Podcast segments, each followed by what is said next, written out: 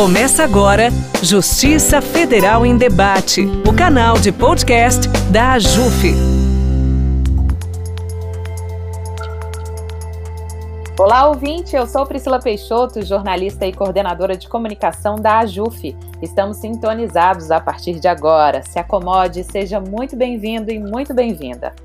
Nos episódios anteriores que integram a série sobre a atuação da Justiça Federal, nós falamos sobre o auxílio emergencial, a atuação da Comissão Ajuf Mulheres, o projeto de lei que altera a lei de improbidade administrativa e a remuneração dos magistrados federais. Hoje, nós vamos falar sobre os Centros de Inteligência da Justiça Federal, espaços fundamentais e que serviram de inspiração para todo o Poder Judiciário no que diz respeito à prevenção de demandas, monitoramento de informações processuais e gestão dos precedentes. Os centros foram instituídos em 2017 e estruturam uma rede de governança sempre sob a ótica da prevenção de litígios, padronização de rotinas e articulação entre todas as instâncias da Justiça Federal. Além disso, são interligados por uma rede de comunicação contínua e integrada. Esses espaços foram e continuam sendo fundamentais nesta época de pandemia do novo coronavírus. E para nos explicar um pouquinho mais sobre os centros de inteligência, eu convido agora a coordenadora do Grupo Operacional do Centro Nacional de Inteligência, a juíza federal, Vânila Moraes. Doutora Vânila, muito obrigada por aceitar esse nosso convite, partilhar conosco essas informações sobre esses importantes espaços na Justiça Federal e no Poder Judiciário como um todo. Eu que agradeço o convite, Priscila. Eu dou um olá a todos e todas e me sinto muito honrada de poder falar a respeito do Centro de Inteligência. Maravilha, doutora. Bom, e para a gente começar nosso bate-papo, eu queria que a senhora explicasse o que são os Centros de Inteligência da Justiça Federal, como que eles funcionam. Pois bem, Priscila, os Centros de Inteligência da Justiça Federal são um espaço institucional democrático em que juízes, servidores em primeira instância, é, desembargadores, ministros é, nas cortes superiores atuam sob a perspectiva da origem do conflito, da análise da origem dos conflitos que geram demandas repetitivas, que geram demandas de massa e que acabam atingindo a essência do sistema de justiça, que é a efetividade e a eficiência. Então, é um espaço institucional democrático em que se interligam juízes, servidores, são chamados também atores do sistema de justiça em busca de soluções a partir de uma visão cooperativa, a construção de soluções para que seja possível atacar, atuar no conflito na sua origem e eles funcionam em rede, numa rede que interliga desde a primeira instância os tribunais, aos núcleos de gerenciamento de precedentes, o STJ, o Supremo Tribunal Federal. Isso na Justiça Federal. Agora, como você bem colocou no início da sua fala, houve a replicação da experiência exitosa da Justiça Federal no CNJ para todo o poder judiciário. Então, são criados, foram criados agora centros de inteligência nas justiças estadual e trabalhista, sob a mesma perspectiva da Justiça Federal, interligando a primeira instância até as cortes superiores. E eles funcionam dessa forma, a partir de reuniões, de análise de casos, análise das demandas e tentando buscar soluções que atinjam, que resolvam essa origem, esse conflito na origem, para que ele não se torne uma explosão de processos. Perfeito, doutor. E daqui a pouquinho a gente vai falar sobre essa inspiração aí dos Centros de Inteligência da Justiça Federal para todo o Poder Judiciário. Eu queria que a senhora explicasse como que o juiz de primeiro grau e a população podem ter acesso ao Centro de Inteligência, qual que é a influência desses espaços na vida do cidadão. Bom, Priscila, o acesso ele é muito simples. O cidadão ele pode acessar os centros de inteligência da Justiça Federal no próprio site do Conselho da Justiça Federal, e que é um espaço em que as pessoas podem colocar suas demandas. E isso é analisado. Então ele é um espaço inclusivo. E os juízes de primeiro grau, eles têm um acesso no próprio centro local de inteligência. Eles levam essa informação aos centros locais que atuam nas sessões judiciárias e a partir daí é feito um estudo em relação àquele tema proposto que pode ser levado aos centros nacionais e agora ao Centro Nacional e agora, inclusive, ao Centro do Poder Judiciário no CNJ, dependendo da repercussão do, daquele caso específico. Se local, se federal apenas, ou se nacional, no sentido de atingir todos os ramos do Poder Judiciário, o que pode acontecer. Maravilha, doutora. Então, vamos deixar aqui bem claro para o nosso ouvinte. Basta acessar o site do CJF, do CNJ, procurando esses espaços, os centros de inteligência, é isso? É, do, do, CNJ, eu, eu não consigo te informar se já existe esse espaço. Acredito que deva, deva surgir em breve, mas no, nos centros da Justiça Federal, sim. É dentro do Conselho da Justiça Federal, é só digitar Conselho da Justiça Federal no Google, você vai cair dentro do conselho e no conselho há um ícone específico, centros de inteligência. Você clica no centro de inteligência e lá vai, vai uma opção de proposição de temas. Você entra ali e você pode propor o tema que vai chegar ao centro de inteligência da Justiça Federal. Perfeito, doutor. Então, simples, super simples para o cidadão também. Bom, doutora, falando da atualidade, da pandemia do novo coronavírus, de como isso impactou tanto na vida dos magistrados, como, claro, na vida da, da sociedade, no acesso à justiça, né? De que forma os centros de inteligência impactaram a Justiça Federal durante a pandemia? Qual a contribuição dos centros, né, durante esse período tão crítico que a gente tem vivido?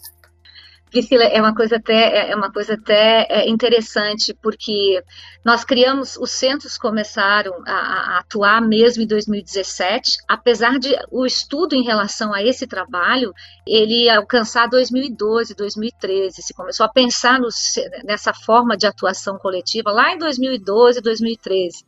E foi uma coisa muito interessante, é como se nós estivéssemos sendo preparados como Justiça Federal para atuar nesse período de pandemia porque em 2019 nós criamos a rede dos centros de inteligência da Justiça Federal e essa rede ela foi criada virtualmente. Então nós criamos um sistema virtual, nós nos encontramos virtualmente, como isso está sendo feito agora dia a dia em várias questões, nós começamos a fazer isso já em 2019. Então quando surgiu a pandemia em 2020, nós estávamos plenamente preparados para enfrentar questões complexas nacionais a partir de uma rede que já estava em funcionamento. Então, nós, nós criamos nesse período, exatamente em março, quando surgiu o primeiro grande lockdown, as pessoas saíram da, dos fóruns e foram trabalhar em home office, nós começamos a nos encontrar Todas as terças-feiras, juízes de todo o país, de norte a sul, de centros locais de inteligência devidamente estruturados, e começamos a enfrentar coletivamente as questões que estavam surgindo na pandemia, assim, de forma muito, muito eficiente. Exemplo, questão das perícias, as perícias médicas, as perícias do INSS que deixaram de ser realizadas porque não era possível aquele contato pessoal. Então, surgiu uma nota técnica de São Paulo, a partir de um amplo estudo, da possibilidade da perícia virtual isso foi levado ao CNJ, essa nota técnica, e acabou se tornando uma resolução, autorizando então essas perícias virtuais. Esse foi um caso. Um outro caso foi um manual que foi criado para a realização de audiências virtuais, e é um manual que foi pensado por todos os centros de inteligência de todo o país, pensando em todas as dificuldades, criando uma possibilidade de audiências na Justiça Federal que oportunizassem a inclusão digital daqueles que não possuíam acesso.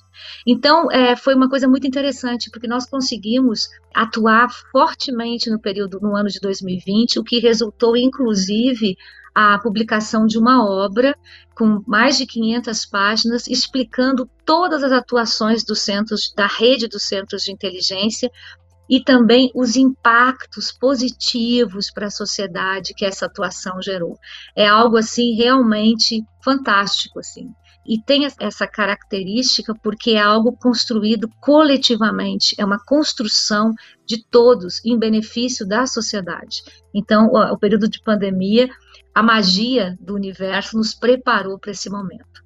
E é interessante que a contribuição já veio desde lá, né, doutora? Desde 2019, preparando aí para a pandemia. Durante a pandemia, trazendo esses benefícios, esses estudos, essas análises que fazem toda a diferença hoje na, na prestação jurisdicional, né? E a gente vai falar sobre o livro daqui a pouquinho também, doutora.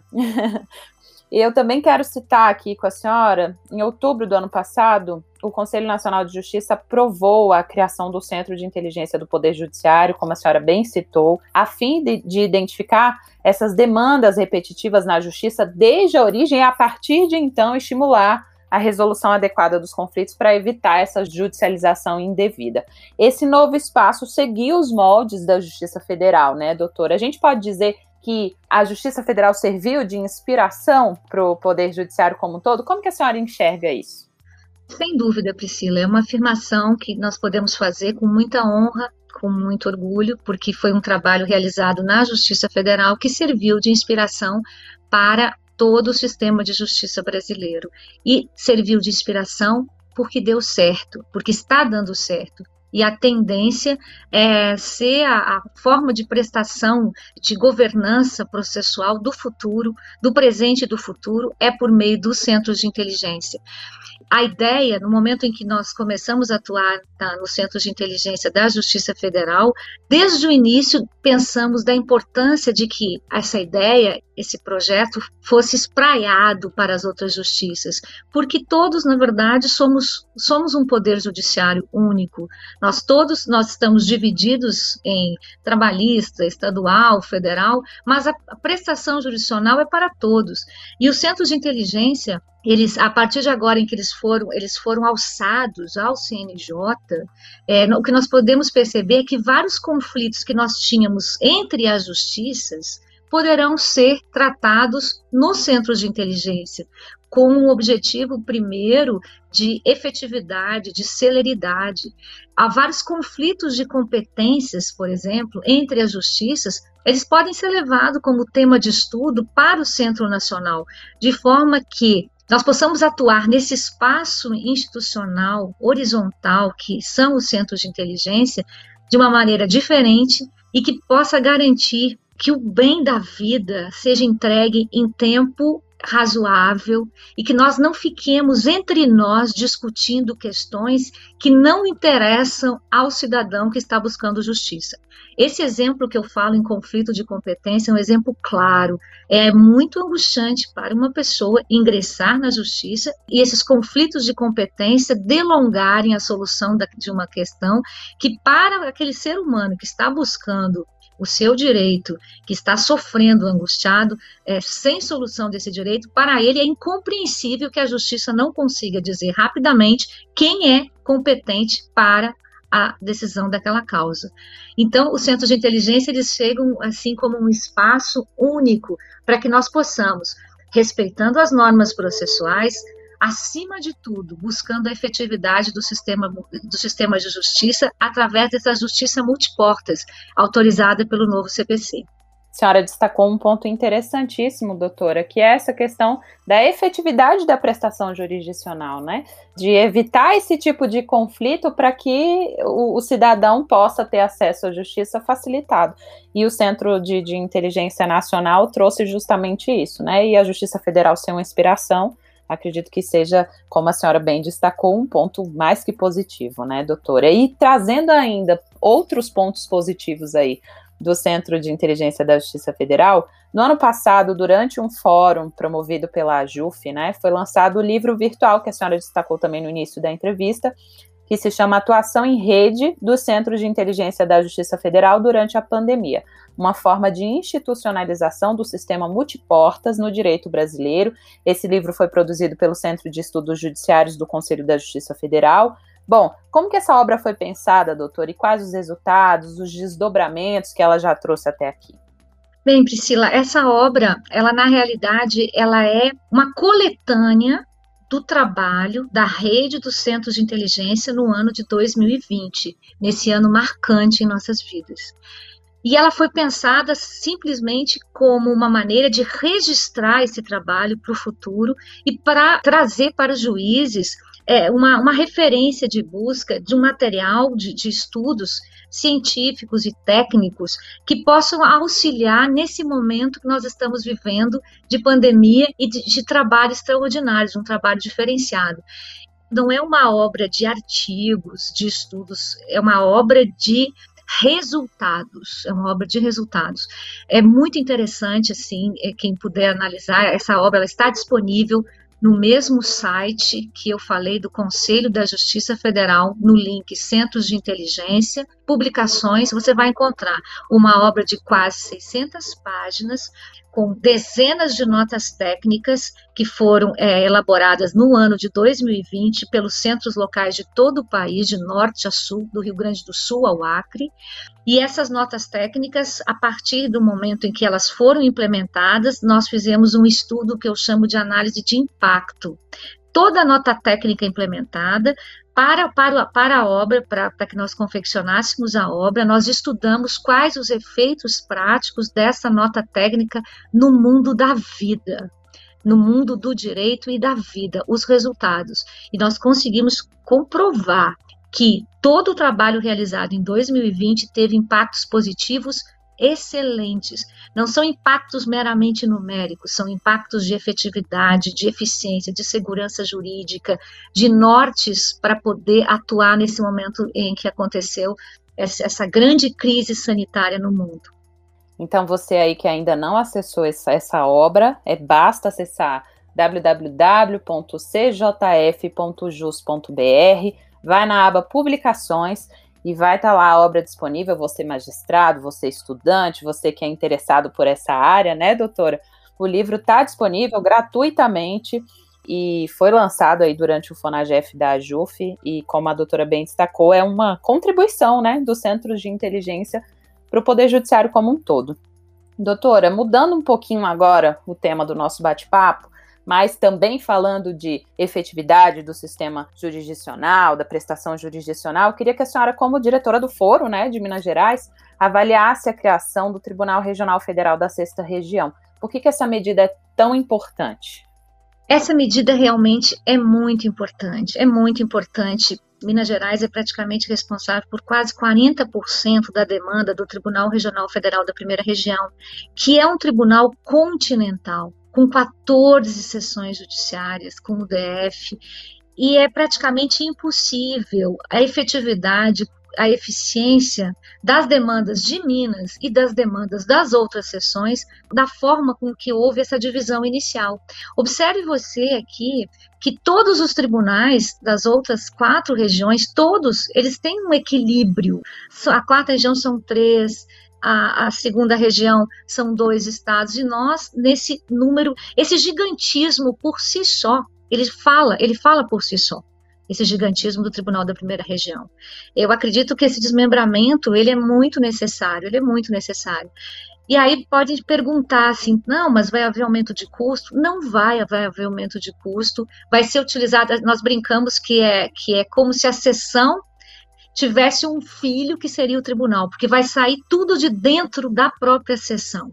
E agora que eu estou na direção do foro, é, eu consigo falar sobre isso com muito mais segurança. Por quê? Porque eu consegui ver a possibilidade, com essa. Nós estamos na direção, agora em, em Minas Gerais, trabalhando com a digitalização de forma acelerada dos processos. Minas Gerais, até o final do ano, pelo projeto que está sendo elaborado, vai ser uma, um, uma sessão 100% digital. A partir daí, nós podemos movimentar todas as pessoas, eh, não vai ser necessário aquelas varas da forma eh, que nós temos nos dias de hoje, com todo aquele número de pessoas, vai se poder fazer é, uma reengenharia disso tudo e aí instalar o tribunal. Então, a, pandemia, apesar de estar atrasando o projeto em si, considerando os vários problemas, as várias questões que o Senado precisa apreciar nesse momento, que é de compreensão de todos, a necessidade desse tempo para análise desses, desses problemas complexos decorrentes da pandemia, mas quando o tribunal vier a ser aprovado no Senado, nós estaremos prontos para recebê-lo, com a justiça de primeiro grau, a justiça Minas Gerais digital, com os processos físicos devidamente arquivados, nós estamos trabalhando nisso, e com um estudo a respeito de todas as transformações possíveis que poderão ser feitas. Então, nós temos, assim, a pandemia teve eh, o seu lado trágico, muito sofrido, mas em relação ao lado digital, ao lado do, da forma do trabalho, ela gerou uma evolução em relação à prestação jurisdicional é, digital, que talvez nós levássemos algumas décadas para alcançar se continuássemos no mesmo ritmo. E isso vem ao encontro, assim, 100% favorecendo a criação desse tribunal, que é muito importante para os mineiros, e para o Tribunal Regional Federal da Primeira Região e as outras sessões, considerando a efetividade, a eficiência e tempo razoável do processo. Sem dúvida, doutora. Inclusive, a senhora destacou esse ponto importantíssimo da pandemia e trouxe aprendizado, né? A gente tem aí várias perdas, a gente tem um momento crítico, mas também tem um momento de evoluir, né? De pegar o aprendizado e transformar isso em evolução.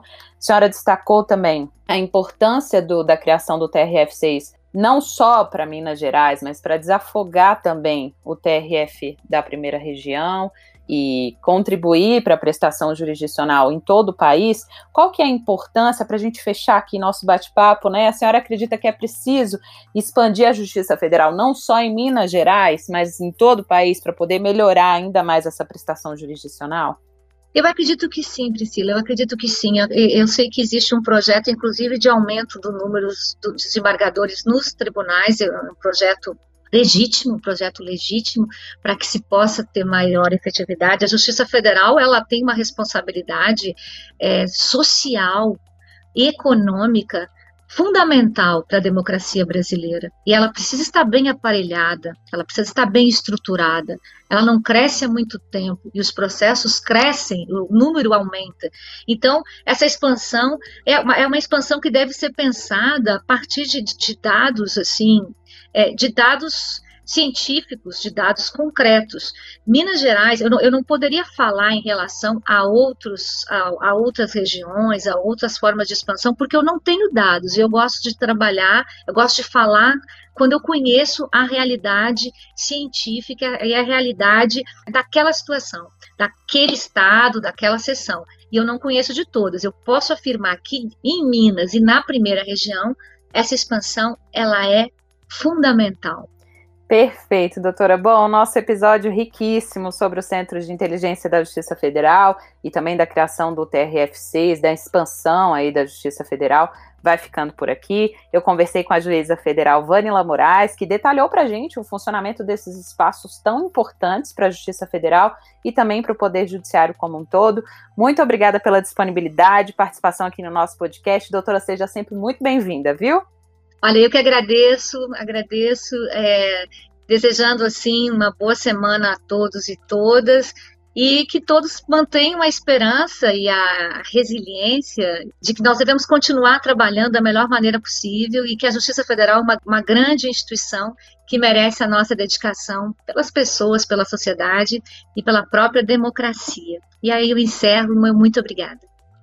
Sem dúvida, doutora, muito obrigada. E muito obrigada a você, ouvinte, que esteve conosco até aqui. Nas próximas semanas, a gente inicia um projeto voltado à divulgação das ações da Comissão AJUF Mulheres e também as ações da diretoria da AJUF. Você, é claro, é nosso convidado. Não perca. Continue conosco aqui no canal de podcast da AJUF. Até lá!